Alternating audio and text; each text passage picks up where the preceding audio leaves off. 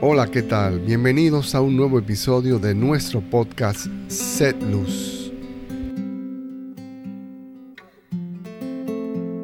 En este décimo episodio comentaremos sobre la parábola de los dos hijos. Pero ¿qué os parece? Un hombre tenía dos hijos. Llegándose al primero le dijo, Hijo, vete hoy a trabajar a la viña. Y él respondió, no quiero. Pero después se arrepintió y fue.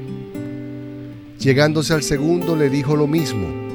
Y él respondió, voy Señor, y no fue. ¿Cuál de los dos hizo la voluntad del Padre? El primero le dicen. Díceles Jesús, en verdad os digo que los publicanos y las prostitutas llegan antes que vosotros al reino de Dios. Porque vino Juan a vosotros por camino de justicia, y no creísteis en él, mientras que los publicanos y las prostitutas creyeron en él. Y vosotros, ni viéndolo, os arrepentisteis después para creer en él.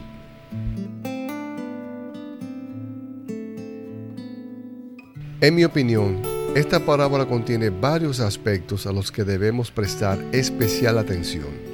Uno es la obediencia, otro el engaño y otro es el arrepentimiento. Si trasladamos cada uno de estos a nuestros ambientes laborales, podríamos inferir que estamos llamados a confiar en nuestros supervisores, no porque sean superiores, sino porque muy probablemente posean mayor experiencia y conocimientos.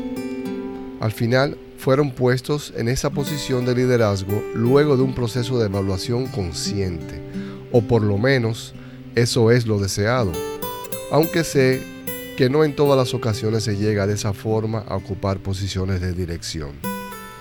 Ahora, si cada miembro del equipo hace su parte con dedicación y entrega, al final los errores en la selección del personal saldrán a la luz.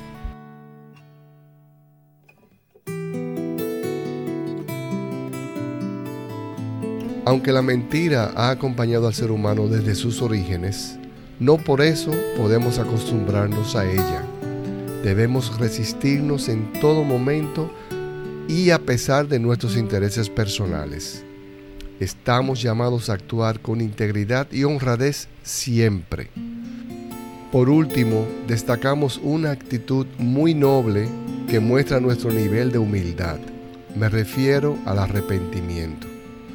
Como ya hemos mencionado en episodios pasados y se ha comentado en numerosas ocasiones en diversos medios, errar es de humanos.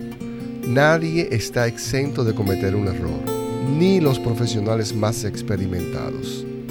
Lo importante es que nos hagamos eco de ese sentimiento interno, inspirado por el Espíritu Santo, y admitamos nuestra equivocación enmendando a la mayor brevedad posible los efectos negativos de dicho error. De ser necesario, pedir perdón. Dicen, y yo me identifico plenamente con ello, que pedir disculpas no significa necesariamente que la otra persona tiene la razón. Significa que valoras tu relación más que tu ego. No esperemos que otros tomen la iniciativa para mejorar la vida laboral de las empresas. Todos somos responsables, desde la posición que ocupemos, de contribuir significativamente con la creación de un mundo mejor y más justo. Seamos luz.